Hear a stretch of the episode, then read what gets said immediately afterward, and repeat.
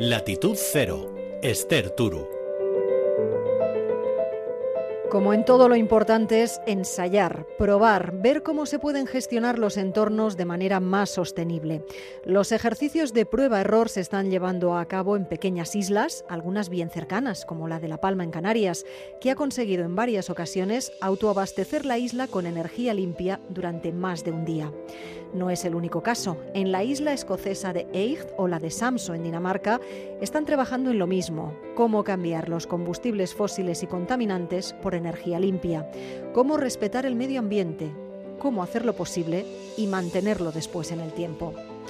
Más difícil parece poder llevar a cabo estas iniciativas en las grandes urbes, pero también aquí hay margen para mejorar. El ranking de las ciudades más sostenibles tiene en cabeza Zúrich, seguida de Singapur y después Estocolmo. Para encontrar una ciudad española hay que bajar al puesto, número 20 con Madrid o al 24 con Barcelona. Pero ¿a qué se llama una ciudad sostenible? Pues aquellas que están logrando integrar el verde urbano, las que trabajan en la producción de energías renovables y que fomentan la movilidad sostenible. Es posible que con estos elementos la Ciudad de México no se les haya pasado ni por la cabeza, pero estamos dispuestos a demostrarles a través de nuestro corresponsal Pablo Sánchez Olmos que incluso en una de las ciudades más contaminadas del mundo empiezan a tomarse en serio la urgencia de recuperar zonas verdes, con ideas bien originales. A falta de terreno sobre plano, se gana verde trepando por los edificios y por los puentes.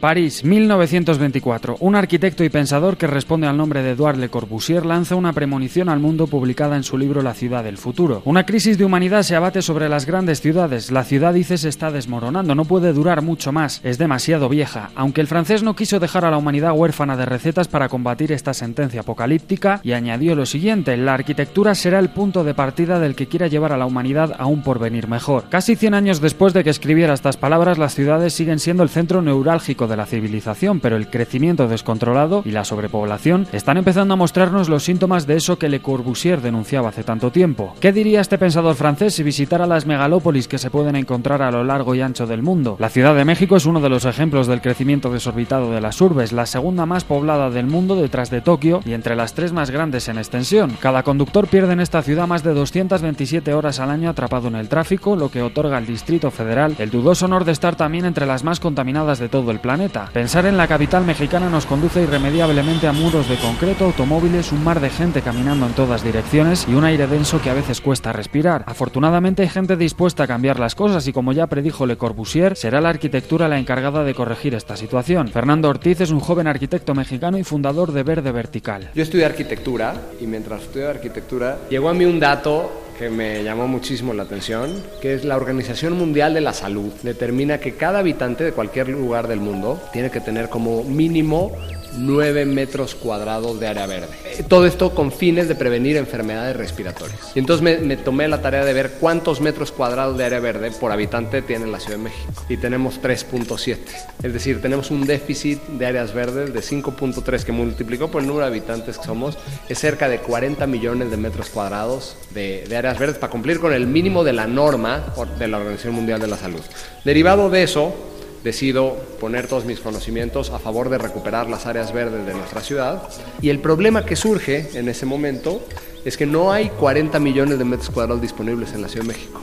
Para lo cual me pongo a investigar qué soluciones tecnológicas existían y llegó con las azoteas verdes, con los techos verdes y con los jardines verticales. Una idea que se encontró por primera vez cuando visitó Madrid precisamente, en concreto la fachada del Caixa Forum. Esta inspiración le sirvió para imaginar una manera efectiva de combatir la contaminación de su natal Ciudad de México, aunque el camino hasta el día de hoy ha estado plagado de dificultades, primero las legales para implantar estos jardines que fundó el francés Patrick Blanc y cuya patente se liberó recientemente. También tuvo que convencer a la población y a las autoridades mexicanas de la necesidad de emprender un megaproyecto costoso y que nadie quería financiar. entonces, a 10 años de haber fundado Verde Vertical, decido cambiar la estrategia y decido hacer proyectos a escala metropolitana. Al tocar territorios de la vía pública, esas decisiones de, de, por qué vamos a salir al espacio público ya no es una, una decisión de un grupo de arquitectos, sino teníamos que hacer un consenso ciudadano, pero necesitamos ser miles o decenas de miles de ciudadanos queriendo esto para que realmente lo logremos. Así fue como a través de la plataforma change.org consiguieron sumar casi 85.000 firmas y convencer al gobierno capitalino de escuchar su idea. En la actualidad Vía Verde ya es el proyecto naturista urbano más grande del mundo. Dos millones y medio de plantas distribuidas en las más de mil columnas y 27 kilómetros que componen el periférico, la vía rápida de la ciudad por la que cada mes circulan más de 22 millones de personas. Y lo mejor de todo es que el coste para la ciudadanía ha sido cero. Una de cada 10 columnas se destinan a publicidad, con la cual la iniciativa privada es la que termina financiando el proyecto, aunque este no es su único beneficio. Mejoran la calidad del aire, reducen eh, son muy buenos aislantes térmicos y son muy buenos aislantes acústicos. Tenemos ubicados esos tres beneficios en términos ambientales. Luego tenemos una parte que a mí me gusta muchísimo, que es la parte de los beneficios sociales en donde a lo largo de la cadena de valor de este proyecto hemos empleado a cerca de 750 personas, de las cuales más de 50 es gente que está en la cárcel, que tiene familia afuera, y entonces logramos establecer un programa social en donde la gente que está dentro de las cárceles nos ayuden a confeccionar la tela, que a cambio de eso ellos reciben un salario que a través de este programa con el gobierno de la Ciudad de México, ellos pueden decidir a qué familiar se le envía afuera. Entonces pueden permitirse seguir pagando la escuela de sus hijos. Entonces es un programa muy interesante. Y luego los, el, el cuarto beneficio, hemos sido muy cuidadosos en el ciclo de los materiales que escogemos. Hemos usado más de 3 millones de botellas de PET de la basura de la Ciudad de México, que las picamos, las fundimos, se vuelven un hilo, luego se punzona, que se vuelve esta tela especial que le permite crecer a las plantas y finalmente el material vegetal.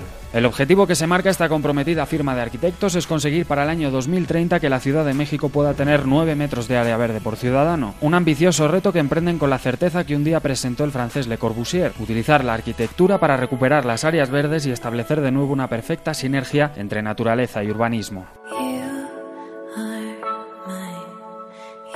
Latitud Cero, Esther Turu.